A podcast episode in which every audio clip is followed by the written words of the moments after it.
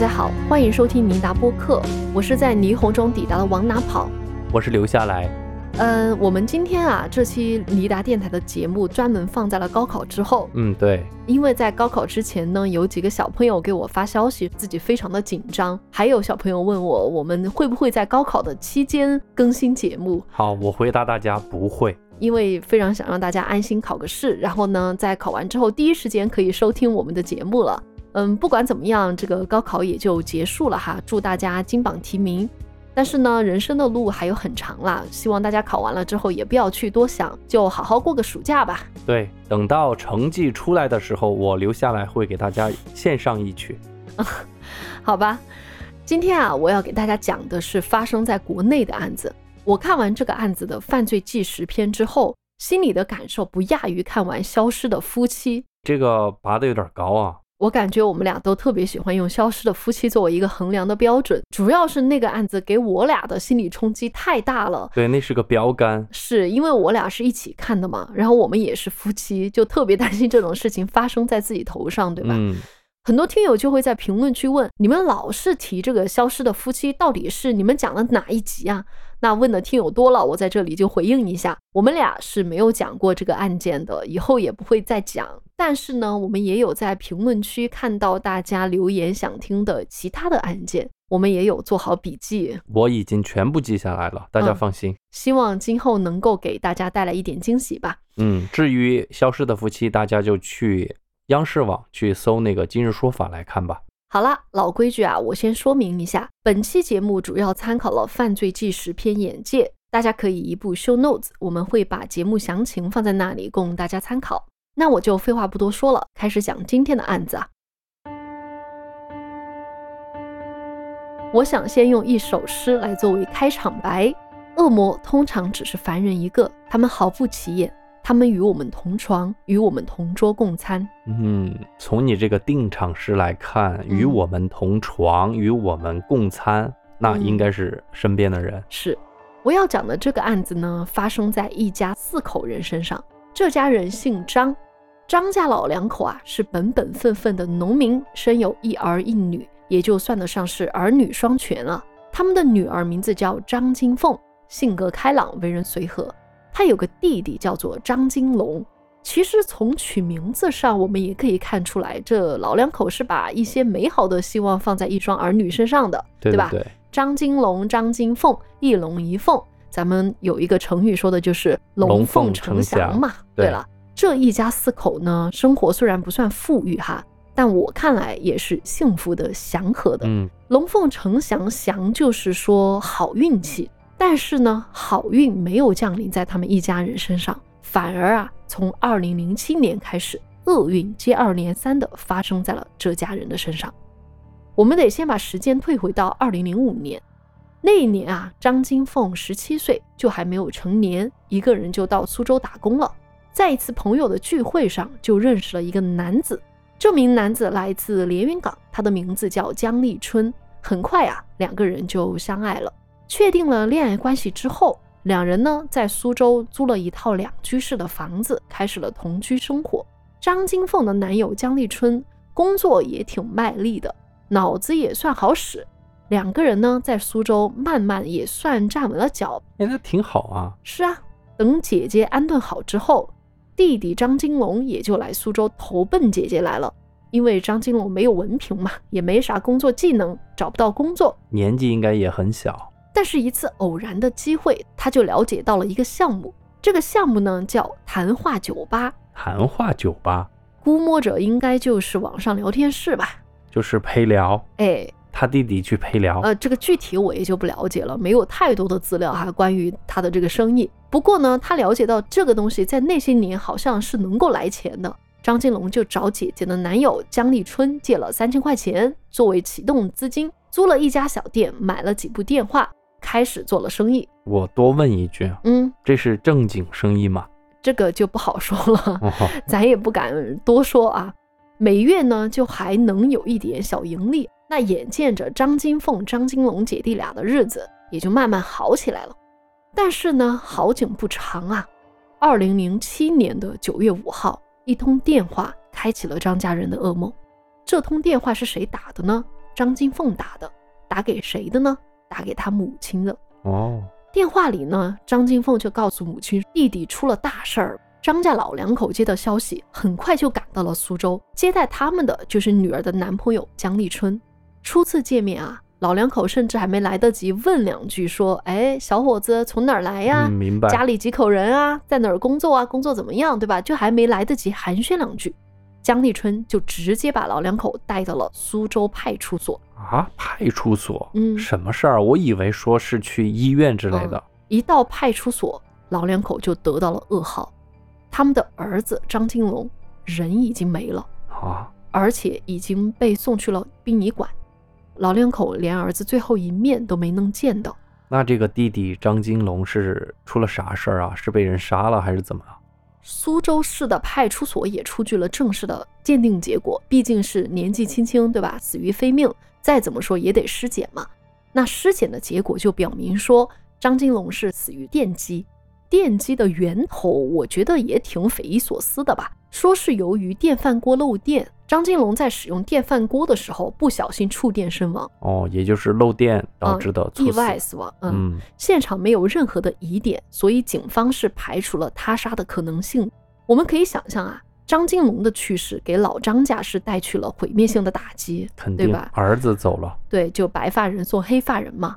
张金凤呢，也怕自己的父母受不住，就带着男朋友江立春回到了自己的老家徐州。他们就陪在老两口身边，好歹也算是一个安慰。过了两年之后呢，到了二零零九年，张金凤就满了二十一岁。当年的四月，她和相爱四年的男友江立春喜结连理。可是没有想到，才刚刚办了喜事儿，这新婚的小两口就又出事儿了。又咋了？二零零九年的六月四号，也就是他们结婚的当年，江立春开车载着张金凤行驶在幺零四国道上，在拐弯的时候，江立春驾驶的面包车直接撞上了一辆收割机。哎呦，收割机就是收割麦子的那种嗯大型的车辆哈，大家可以想象，体积是很大的。那坐在副驾驶的张金凤直接被甩出了车窗，好在她只是受了皮外伤，倒是没有生命危险。但是她的新婚丈夫江立春因为这次事故成了下肢瘫痪的人。哎，你看看呀，才新婚小俩月，张金凤的丈夫又成了残疾人，平时生活都不能自理，下半辈子也得靠着张金凤活了。我觉得这个张金凤的父母也是很难啊。哎，很难。儿子去世了，嗯好不容易女儿，半个儿子对吧？然后嗯现在又弄成了一个残疾人。是讲到这里啊，我想大家都觉得张家人的命也够苦了吧？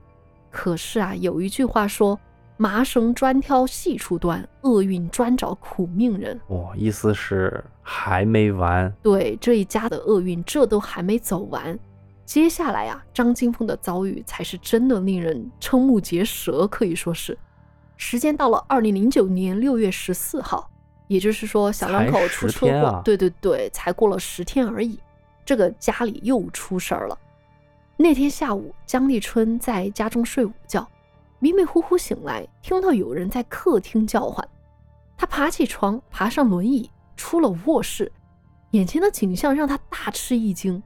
只见张金凤人躺在地上，双手在空中乱挥，口里是不停的喊痛，啊，而她的头部居然焊着一块木板。焊着木板啥意思？就是说头上顶着一个木板。看到这种景象，江立春赶紧拨打了幺二零，把张金凤送到了徐州市中心医院。接诊的医生看到张金凤的状态也很震惊啊，行医这么多年就没见哪个病人有这么一块木板焊在头上。医生也不知道到底是怎么回事儿。那我来回答你刚刚那个问题啊。医生赶紧带张金凤打了头颅 CT，这才发现究竟是怎么回事儿。原来那块木板上有一根钉子，此时已经钉入了张金凤的头部左上角靠近太阳穴的位置。我的天哪！这钉子有多长呢？足足有十厘米，哇整根没入张金凤的脑部，基本上进入脑干部位了。哇，这凶多吉少啊！就是啊等于是直接钉了一个钉子，隔着木板给你钉进去了。对，张金凤当时已经陷入了深度昏迷了。像你说的凶多吉少，对吧？插着根长钉子，能不能活都成问题了。活了可能都是植物人儿。那等张金凤被送进手术室之后，江立春也就赶紧通知了岳父岳母。张家老两口这就心急火燎地赶到手术室外面，一来就问女婿说：“这又咋啦？怎么闹到手术室里面去的呢？”真闹心啊！江立春这才把经过告诉了岳父岳母，说自己怎么怎么醒来之后，看到张金凤倒在地上，旁边还有几块西瓜皮，钉入张金凤头部的那块钉板呢，也不是别的，就是他们家里边平时用的一个简易蚊香架。你知道很多农村嘛，就不会去专门买这种蚊香架，自己简单做一个。江立春就估计着说，可能是张金凤不小心踩到了西瓜皮，摔倒了，她的头啊刚刚好就跌在这个蚊香架上，整根铁钉居然钉进了脑子里。我怎么那么不相信呢？是啊，这个老两口听到后也是不相信啊，真的想不明白。你说怎么那么倒霉啊？好好一个大活人。就因为不小心摔了一跤，就给造成这么一个严重后果。我们一般人摔倒了，最严重的无非就是说肩膀、手肘给摔个骨折。怎么张金凤那么凑巧，单单就头落地，还落在钉子上？哎呀，这种事儿啊，该说不说啊，嗯，就是你那个运气不好到那儿去了，那个寸劲儿到了那儿，可能你真的就是倒霉。虽然如此，我还是觉得这个事儿发生的概率也太小了点儿。因为我看过事发的现场，那个客厅虽然不大，就我们一般人反应不会那么慢的。就是你看着自己要跌倒，你会有自我保护的机制在的。怎么张金凤她就不偏不倚，偏偏就跌在一枚小小的钉子上，还给扎了进去？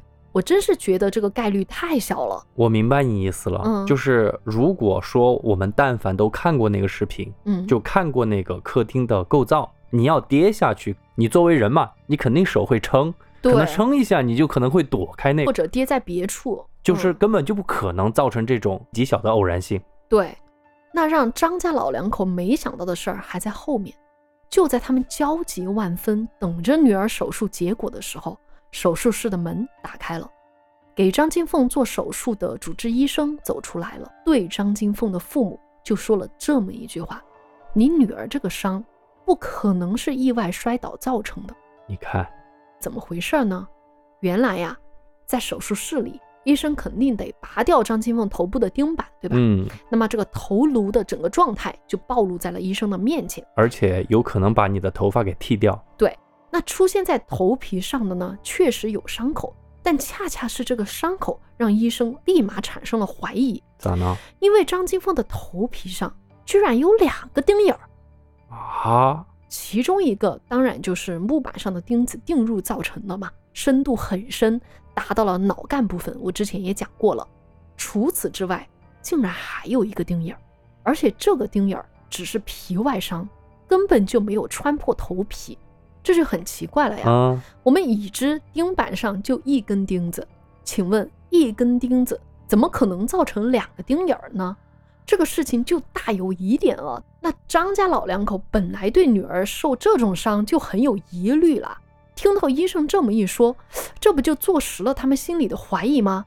当下老两口心里一惊，哎，这么说来的话，是有人想要害死自己的女儿。嗯，一想到这里，张金凤的父亲一转身就去了徐州市云龙湖派出所报了案。嗯，接到报案后，办案人员先是来到医院，了解了出事的经过。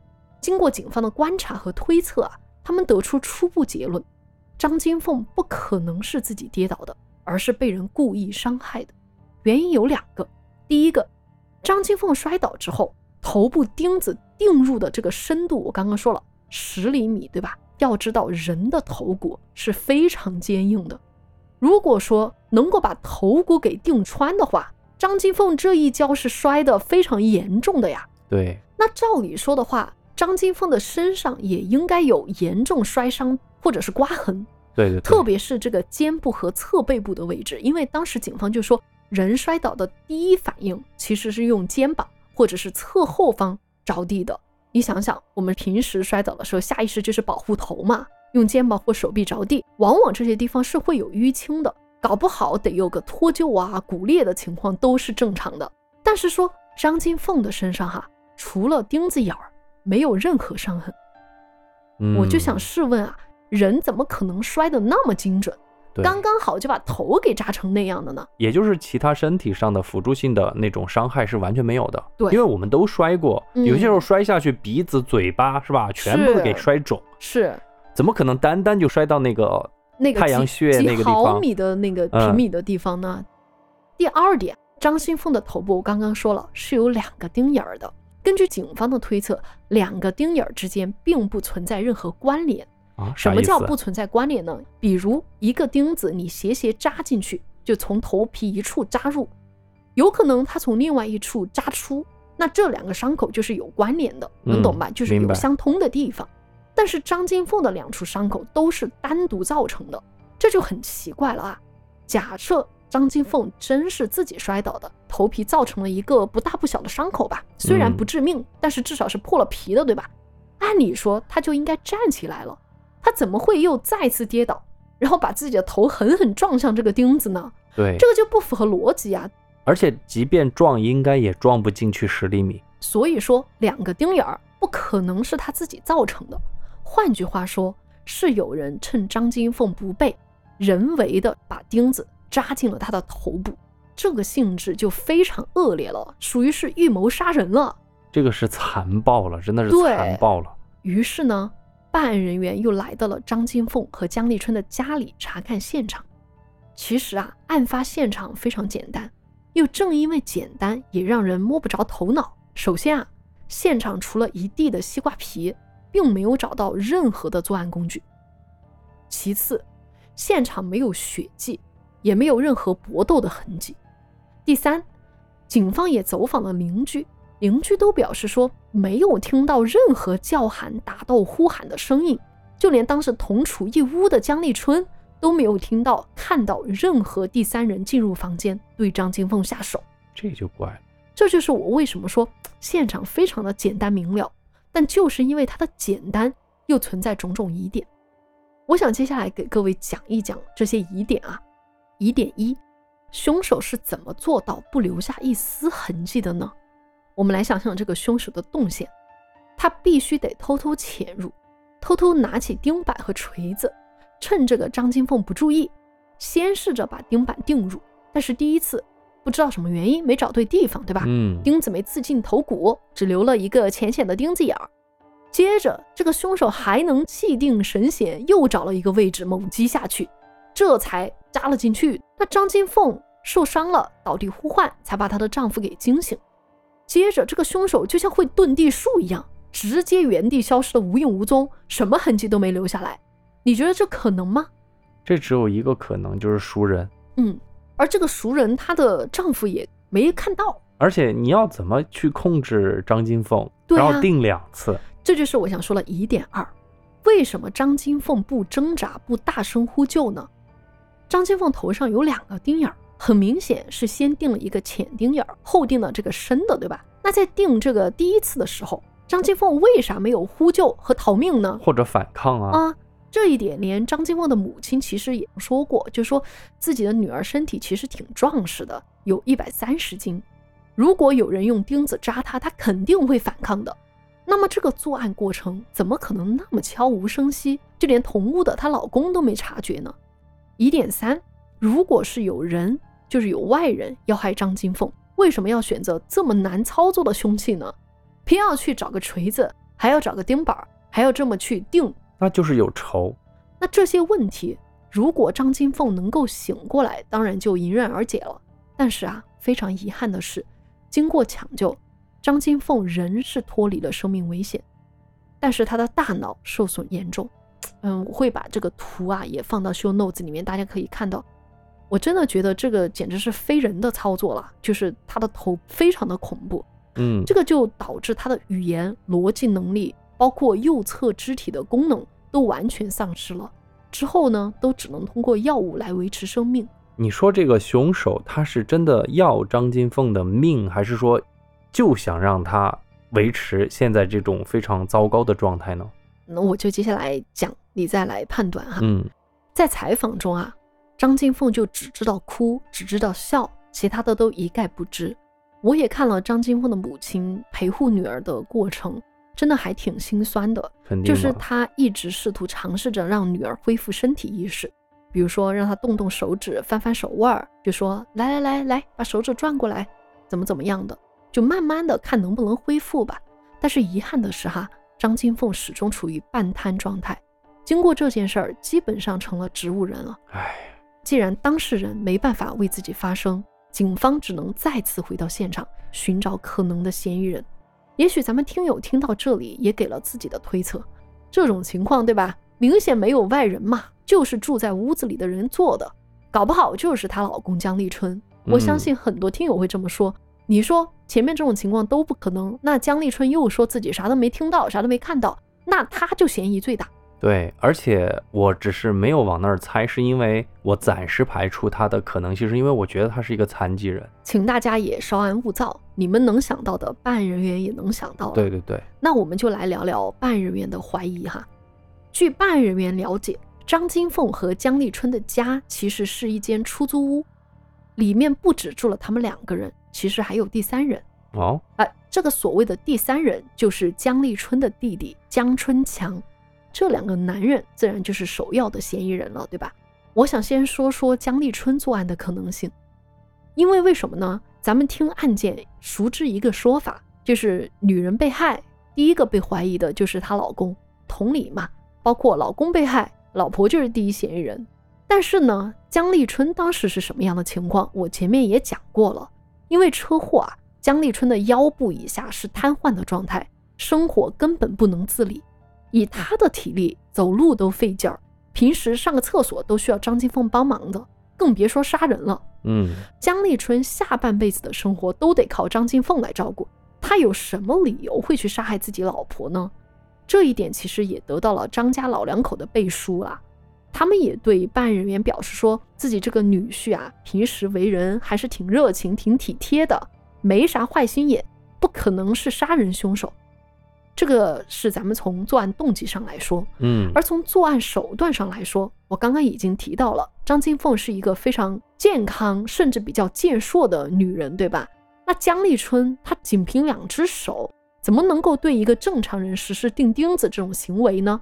而且大家别忘了，张金凤的头是被扎了两次，即使第一次被扎的时候，江立春可以趁其不备。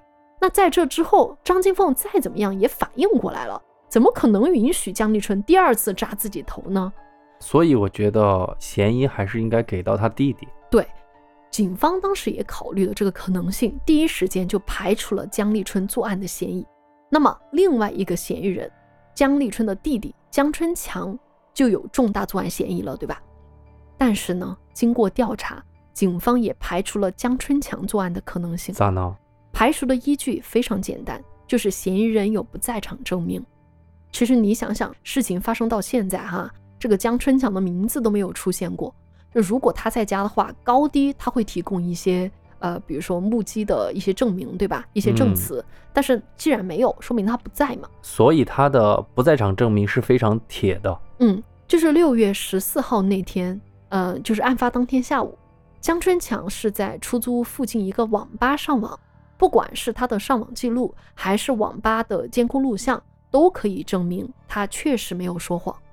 所以，租住在这个房间里的这两个男人都被排除了。嘿，哎，这就怪了。嗯，这么一来呢，破案就陷入了僵局。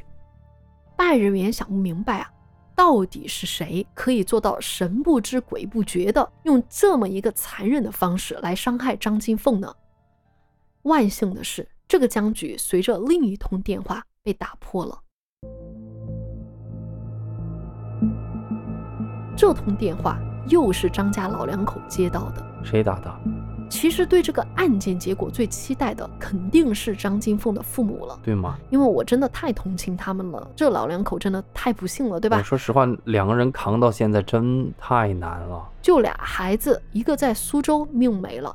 另一个也落得个植物人的下场，女婿又是残疾人，老两口当时其实是没有任何活着的希望。张金凤的母亲在接受采访的时候就说，他们唯一的希望就是伺候还有一口气在的张金凤。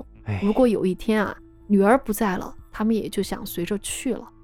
所以在事发之后，我们可以想象，张家老两口为了女儿能活啊，为了维持她的生命，是到处借钱，就是为了她能够在医院得到持续治疗。你要知道，植物人嘛，在医院恢复治疗是很烧钱的。哎呀，我真的就是很感触，就是说，你虽然是活着，是吧？嗯，但是活着的意义又在哪儿呢？哎，就在这个时候啊，有人打电话给他们，主动给老两口送钱来了。哦，打来电话的是谁呢？其实我把接下来这个东西一说，我相信咱们很多听友都能够猜到是怎么一回事了。打来电话的是一名保险公司的业务员。哦，对方告诉他们说，张金凤在出事前曾经购买了一份保险，这份保险是意外伤亡险。具体来说啊，就是如果张金凤因为意外而死亡，可以获赔三十万的保险金。当然哈，如果没有死亡，这笔钱就拿不到了。那保险人员打来这个电话的目的，就是为了询问张金凤的伤情到底有没有生命危险。这通电话就引起了警方的注意。为啥呢？因为这种保险，哎，其实虽然我们大家都会买保险，但是他购买的这种保险很特殊，是吗？这种保险它的获赔金额在我们看来不算太高，对吧？但是其实你要对比一开始的投入资金啊，一开始的保费也就六百六十块钱哦。你想想，你只需要给六百六十块钱，那出了事儿有三十万，这个东西还是一个非常划算的一个险种，对吧？嗯。一般什么行业才会投这种险种呢？就是高危行业，而且啊，这种交钱少、保额高的意外伤亡险，又是哪种高危行业办得多呢？一般就是建筑工地临时为集体人口办理的。嗯，你只需要交六百六十块钱，可以保你一年。你想想啊，明白？那一年内你只要出了事儿，就可以获得理赔。但是你想啊。张金凤啊，在出事的那一年，她就是一个家庭妇女，平时压根儿没什么危险，她为啥要给自己购买这么一份保险呢？我想问一个问题，嗯，这个是谁给他买的？是他自己给自己买的？哎，这个东西就关键了啊，就是我接下来要说的一个重点哈，你可以接下来听一听哈。嗯，在回答你的问题之前呢，我还要讲另外一件事儿。哦，这个保险业务员的电话呀，让张金凤的父母。联想起一件往事哦，那就是他们的儿子张金龙在出事前也曾经购买了这样的一份保险。从张金龙当时的保险单上看，他购买的那份保险是在二零零七年八月底生效的，而他本人在九月五号，也就是在这个保险生效后不久，就突发意外死亡了。当年张金龙的死亡理赔金额达到了五十五万元。哦。把两件事这么一串联起来，办案人员开始高度警觉起来。先来看看张金龙这份保险啊，这份保险其实就是通过姜立春的关系购买的，因为当时姜立春是保险公司的业务员哦。在张金龙出事之后，姜立春还曾经告诉张家人说，就是因为他在保险公司工作，有这么一个内部关系，才能够获赔那么高的金额。哦，原来如此。我其实一直想问这个问题，就是因为我觉得很多东西不合理。嗯，比方说，就像你说的，这种是给高危行业买的。嗯，你为什么背景审核的时候就不去审核呢？你给一个那个家庭妇女买干嘛呢？所以就是因为有内部关系嘛。因为当时姜立春有这个内部关系，老两口在拿到这笔理赔金额之后，还给了姜立春二十万元作为这个内部关系疏通费。再来看看张金凤的这份保险啊。不出意外，也是通过江立春购买的。保险公司的人员甚至还告诉了办案人员这样一个细节，就是说，最初保险受益人一栏写的是法定受益人，就一般在买保险的时候，受益人大家都会默认填法定两个字。嗯，那么根据法律规定，如果张金凤出了事儿，应该是她的父母、老公三个人平分保险金。对。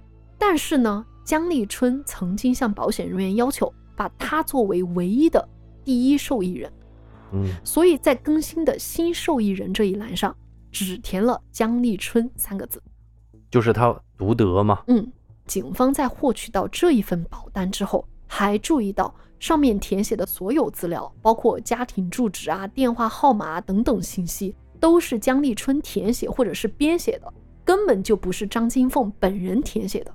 现在我觉得就是说找到了一个作案的动机，是。警方其实拿到一个答案了，相对来说，是。现在倒回去推，看他到底是怎么做的。咱们来看看这个时间线啊，张金凤和江立春结婚登记的日期是在二零零九年的四月份，四月底的时候，江立春就以张金凤的名义购买了这份保险，而五月中旬意外伤亡险就生效了，六月四号出了车祸，六月十四号出现了张金凤头部被钉了钉子这个意外，你说这个世界上有这么巧合的事情吗？哎呀，这个人也够狠啊，自己弄成了残疾人。是啊，了解到这个情况之后，办案人员开始围绕着江立春对张家姐弟的事情展开了深入调查。虽然说他们有了一个动机，但是还是有很多的问题没有得到回答。比如说像你说的，这个人真的那么狠吗？就为了钱杀敌一千，自损五百？而且他没有办法作案。对啊，而且他只是有他一个残疾动机嘛人，嗯对他怎么来作案的呢？办案人员兵分两路，就开始一路调取张金龙在苏州出事的时候，当时苏州派出所给出了一些说明；另一路就深入调查张金凤和江立春在六月四号的车祸事件。咱们先来看看张金龙的死，他的死亡原因其实我前面已经说过了，是触电身亡。而办案人员了解到，在苏州的时候，江立春开了一家家电维修的店铺，所以张金龙是白天做生意，晚上就在江立春的店里看店。那这个江立春呢、既然懂家电维修，必然也是精通电路的嘛，他怎么可能让家里的电饭煲处在这么一个漏电的状况下呢？嗯，好，接着咱们再来看看车祸事件。张金凤和江立春是在二零零九年六月确实是出了车祸的，嗯，而这次车祸致残的，我们也知道是江立春，而不是张金凤。对那这就该怎么解释呢？警方就联系了交管局，果然发现了蹊跷之处。当时江立春驾驶的是一辆面包车，撞击在收割机上的呢是车辆的副驾，因为车管局当时鉴定写的是副驾驶座全部塌陷，而主驾驶座并没有接触到收割机，就连主驾驶座的这个车头灯都没有被撞坏。那就是故意的把那个副驾往那边挤。对，就是当时只不过是挡风玻璃全部震碎了，因此按理说哈，面包车副驾驶座上的人应该是凶多吉少的。但是呢，实际情况刚刚相反，坐在副驾驶座上的张金凤就那么巧被甩到车窗外，只是受了轻伤。躲过去了。嗯，而坐在这个主驾驶座位上没有受到直接撞击的姜立春，却因此下肢瘫痪，他的身上没有外伤。哎，你说这个奇怪不奇怪啊？当时那个交管局的人员也觉得很奇怪，就是说，一般出车祸，驾驶员的头部应该是损伤最严重的，撞在这个方向盘上。我以前有一个同事就是出了车祸，当时是被撞到鼻青脸肿，但是姜立春的脸上啥事儿没有，哎，身上也啥事儿没有，偏偏这个腿部成了残疾就是被卡在里边了。啊。另外呢，根据处理这起交通事故的交警反映说，当天的天气也很好，路况也很好，按理说那儿就不应该出现这么严重的驾驶事故。办案人员就推测了说，这次车祸可能不是意外，也是姜立春人为造成的。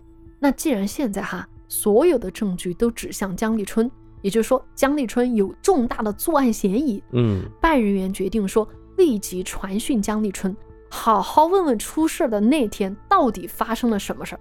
他会说吗？就在这个时候，姜立春竟然不见了。其实啊，在张家老两口照顾张金凤的时候，姜立春就到过医院，告诉自己的岳父岳母说：“哎呀，他要去筹点钱，一方面给张金凤治病，另一方面呢，他自己要去北京。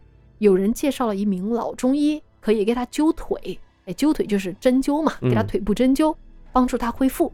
所以他很快就要去北京了。”这就是跑路的节奏了。那办案人员就觉得说，哎，姜立春是到北京去了吗？得知了这个行踪之后，办案人员调查了姜立春的出行记录。怪事儿来了，这个姜立春这人啊、根本就在老家连云港，压根儿没去北京。哎，这不就哦说明心虚了嘛？对吧？根本就是乱说的。徐州警方立即联系了连云港警方，寻求配合调查江立春的踪迹。最终啊，在天眼的帮助下，连云港的警方在一家网吧里找到了江立春。嘿，而当连云港警方把江立春在网吧上网的监控视频传到徐州的时候，徐州市的警方先是目瞪口呆，继而恍然大悟，他在干啥？因为当时的网吧是在二楼嘛，嗯，而监控中的江立春竟然是自己走上二楼的。哎呦，他的腿脚不仅没残疾，反而可以说是健步如飞。你这样子说我是真明白了，因为他嗯是搞那个保险的，嗯他弄一个什么残疾证明，可能真的很容易。哎，要知道啊，这个姜立春在徐州的时候可是一直坐在轮椅上的，这也是让我特别气愤的一点。就是当时他不是装残疾吗？嗯，把屎把尿都靠着他老婆张金凤，对，结果你看看，到了连云港，短短这么几天，他就能行了啊，这个智商就占领高地了啊。对，就站了起来了。对啊，那现在一切都明朗了嘛？徐州市的警方立即把姜立春抓捕归案。这个时候的姜立春才终于承认，自己的腿啊，在车祸中，当时只是短暂失去了知觉，后来他就开始一直假装装瘫痪，伺机寻找作案时机，这个畜生真的真的是畜生。而他作案的目的，当然就是为了保险金。姜立春给出了以下的口供啊：出事的当天，他是给张金凤吃下了安眠药，等张金凤在床上睡着之后，他拿了蚊香钉板儿，然后又从厨房拿了锤子，朝张金凤的头上砸了钉子。砸第一次的时候呢，是因为紧张没能砸进去，嗯，然后又换了一个地方，重重砸了进去。砸进去之后呢，他还在旁边儿就是观察了一下，看到张金凤大概奄奄一息了吧，没有生还可能，这才拨打了幺二零。这是真没想到他可能活过来了。嗯我觉得张金凤也真算是命大了。哎对于张金龙的案件，其实姜立春也交代了，就是他啊，趁着这个张金龙外出之际，把电饭锅改装了，就导致电饭锅外壳是带电的。张金龙回来之后，他又让人家用这个电饭锅蒸饭，立即就触电身亡了。所以啊，我就想说，哪来的连续不断的厄运啊？这一切都不过是因为有个恶魔埋伏在身边，布下了层层陷阱而已。如果咱们往恐怖一点的角度上来说，张金龙死了，张金凤死了，那接下来你觉得是谁呢？我跟你说，你还真别说，后来警方又发现，江立春甚至给自己的亲戚，包括岳父岳母，都买了保险，对呀、所以就特别可怕。那么事情讲到这里还没有完，啊，这个江立春为啥让我毛骨悚然呢？就是他在庭审时的表现，就那种表情啊，真的可以看出他是个反社会人格的人。二零零九年十一月十九号，本案进入了第一次审理。在我们看来啊，这些证据都是板上钉钉的东西，对吧？嗯，哎，这个案件里面“板上钉钉”这词儿还真是应景啊。可是这些证据居然治不了这个恶魔的死罪。我觉得有可能，因为你刚刚说板上钉钉，因为毕竟没有人间接证据对，没有人证明是他定进去的。嗯万一他说你就是你警方逼着我这么说的呢？哎，本来姜立春就很狡诈嘛，嗯，我估计他进了监狱之后，应该有人指点了他一下。他在整个庭审的过程中，居然抓住了法律的漏洞，啊，把这个板上钉的这个钉啊给松动了。怎么回事呢？他居然当庭全面翻供，就跟你说的一样。他说他之前所有的有罪供述都是因为遭到了警方的严刑逼供。估计是比如说辩护律师也好，或者狱友也好，嗯，绝对是这样子的。对。而面对公诉人一系列的指控和提问，他都多次打断，口里就叫嚣着说我要发表自己的看法，态度非常的嚣张。嗯，而且他的脸上啊一直带着一种讥诮的笑意，以至于主审的法官都警告他好几次，说让他注意态度。光靠他自己一张嘴辩驳，倒也不至于说让这个法官为难。最重要的是，我刚刚说了，他钻了法律的空子。嗯，这个是什么空子呢？他说他在苏州没有做手脚电死小舅子，一切都是意外。所以凭什么用小舅子的死来作为证据治他杀了老婆的罪呢？他的原话是这么说的：“他说，嗯苏州的警察和保险公司的人又不是白痴，如果小舅子是我杀害的，警察早都发现了。难道只有你们徐州的警察才聪明吗？能懂吗？嗯我懂，他也说的在理。对，换句话说，他就是拿苏州警方的矛去刺徐州警方的盾。嗯，就是说，你徐州警方啊，把几年前的事儿作为证据指控我，那当年苏州警方就调查了这个事儿，人家就排除了故意杀人的可能性，出具了意外死亡的证明。你们凭什么推翻人家苏州警方的结论？你们又有什么证据？包括搞不好那个交通案，他也是可能这样子说。他说：“难道你们的证据比苏州警察掌握的还多吗？”那对于他老婆张金凤头中被钉入钉子这个事儿，他就一口咬定就是个意外。至于说为啥出现两个钉孔的事实，他直接就是不清楚，对啊表态的态度，有可能他就说你们去查呀，我嗯怎么知道？搞不好他就反咬这样子。一口了。，对，咱们国家实行的是疑罪从无嘛，哪怕只是万分之一的可能出现纰漏，就不能给人定罪。我在王刚说故事也看到他讲了这个案件的。和珅啊，就是啊，那个，和珅嗯，在讲述的过程当中，和珅就说了这么一句话：说慎对死刑案件，这是咱们国家法治的进步，对，更是对生命权利的尊重。人们期待着结果大快人心，可也要证据确凿，程序公正。我觉得说的非常好，嗯我就引用一下了。总而言之，之所以没办法给姜立春定罪，还是因为缺乏直接证据，什么保险单啊、车祸啊，都是间接证据。而且这个姜立春也非常聪明，抓住了案件的焦点，那就是张金龙的死。那个死亡现场早都没了，调查的结果就是意外，保险公司也就赔付了。那你现在拿那个东西来说事儿，更不能说明什么东西了。对，因为所有警方所做的工作都是在找作案动机。对，你把那个他弟弟的死亡，把那个车祸刨开之嗯后，单纯看这个案件，没有物证，没有人证，什么都没有。然后你说是他杀的，他咋承认？哎，所以第一次庭审啊，嗯法庭最后给出的判决是暂不定罪，补充调查。就是积压着继续调查。嗯，嗯，那这么一个恶魔，眼看着就要逃出法律制裁了，我想这是我们大家都不愿意看到的。对还好直接证据最后也拿到了，啊，因为张金凤接近了一个恶魔一样的男人，他过得很不幸，对吧？对，那还好，他有一个好妈妈，最后给姐弟俩讨回公道的，也得靠他们的妈妈。怎么呢？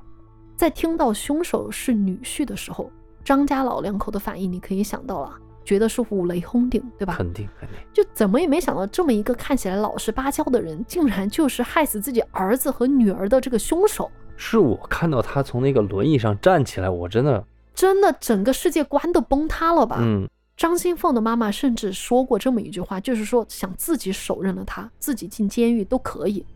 而就在真相大白的时候，张金凤在医生的全力抢救下，竟然恢复了意识，她的身体有了初步的恢复哈，只是说还是不能张口说话。但是张金凤的妈妈看到女儿有机会好转，她害怕江立春逃脱法律的制裁，所以她开始用自己的方式来辅助给江立春定罪。具体来说，就是她开始用尽全力让女儿开口说话。她每天几乎是寸步不离自己的女儿，让她的女儿开口，开始嗯练习怎么说，从一二三开始学，几乎就是等于重新养了一遍孩子，我天呐，从牙牙学语开始。我这样说啊，嗯，我非常好奇了，我待会儿下来看一下这个嗯视频。嗯我建议研究语言的这些研究者是可以去观察一对，下，就是说大脑的功能如果损失的话，对有没有可能再重新习得，对吧？你对是怎么习得，怎么一步一步的还让一个病人这样子说话。对你可别觉得哈，从一二三开始学，那要等学到何年何月才能把这个事儿说清楚，哪怕是一二三也足够用了。虽然张金凤没办法开口说出整个过程，但是她基本上能够回忆起，就是自己被害的这个过程。尤其是有一个细节，就是她能够想起自己是被姜立春喂了两片安眠药。嗯，当时张金凤的代理律师就上门拜访他们，张金凤的母亲就告诉律师说：“哎，最近这个小凤啊，她有了长进，就是已经能够听懂别人简单的问话了。那在这个过程当中，张金凤的母亲就问女儿说：“案发当天，江立春是不是给你吃了药啊？”张金凤会指着药瓶，然后比出二的手势，哦，口里还会说二，意思就是说吃了两片药。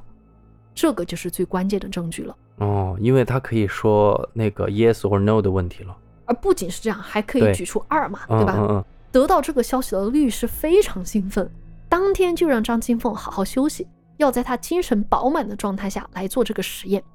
我也看了这个做实验的视频啊。第二天，张金凤就是精神很饱满的坐在轮椅上。张金凤的妈妈就问他说：“他给你吃了几粒药？”张金凤毫不犹豫的比出了二，非常的果断。然后张金凤的妈妈又说：“当时他跟你怎么说的？说这是消炎药，对吧？”张金凤就点点头说：“嗯。”张金凤的妈妈又问：“吃完怎么了？你就睡着了？”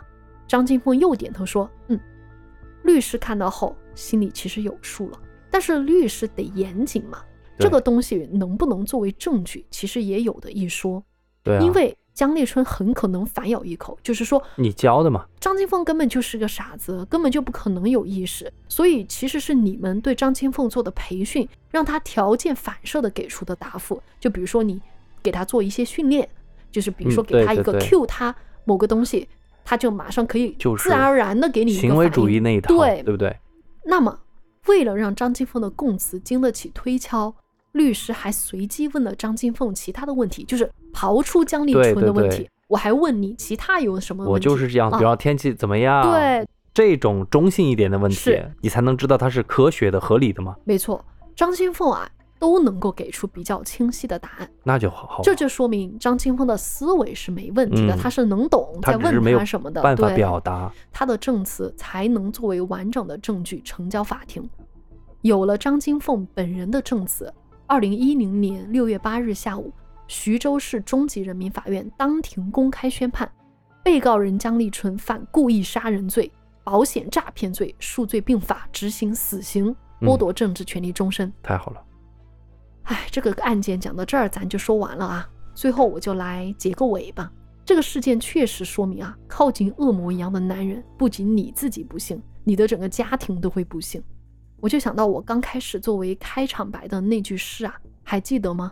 恶魔通常只是凡人一个，他们毫不起眼，他们与我们同床，与我们同桌共餐。把这句话放到这个案件里，真的是觉得背脊发凉，因为这个真的是描述了这个现实。其实写这句诗的人啊，是一位英国的诗人，叫威斯坦休·奥登。他还有两句诗让我印象也挺深刻的，一句是“若深情不能对等，愿爱的更多的人是我”。这句嗯话其实挺能打动我的。有勇气付出更多的人，真的，我觉得也更知道自己想要什么，而且愿意不去计较成本的给别人带来幸福。遇到这样的人，当然是一种幸运，对吧？那他还有另外一句诗，却是这么写的：“他说，我不喜欢这样一些男人，他们总散发一股背后有一群哭泣的女人的气息。所以我觉得能够遇到第一种深情的人，得靠运气。如果没有这种运气，我希望女孩们也可以擦亮眼睛，识别出、闻到那种散发一股背后有一群哭泣的女人的气息这样的男人，然后一定要远离他。嗯，对，嗯，我就一句话，在一起相处，看看缺点，这些缺点是你能接受的吗？是你能够改造的吗？或者说他会为你而改变的吗？对不对？所以呢，这就是我们最后给大家，嗯，怎么说呢？也不能说建议吧，我们自己也许都没有活明白。这个就 是我跟往哪跑一些感想吧，我们的感想，千万千万说错的、说对的，大家包含包含。包含包含。嗯好吧，那我们今天的节目就到这里结束了，我们就下期再见，好，拜拜。拜拜。你的心情现在好吗？你的脸上还有微笑吗？人生自古就有许多愁和苦，请你多一些开心。少一些烦恼。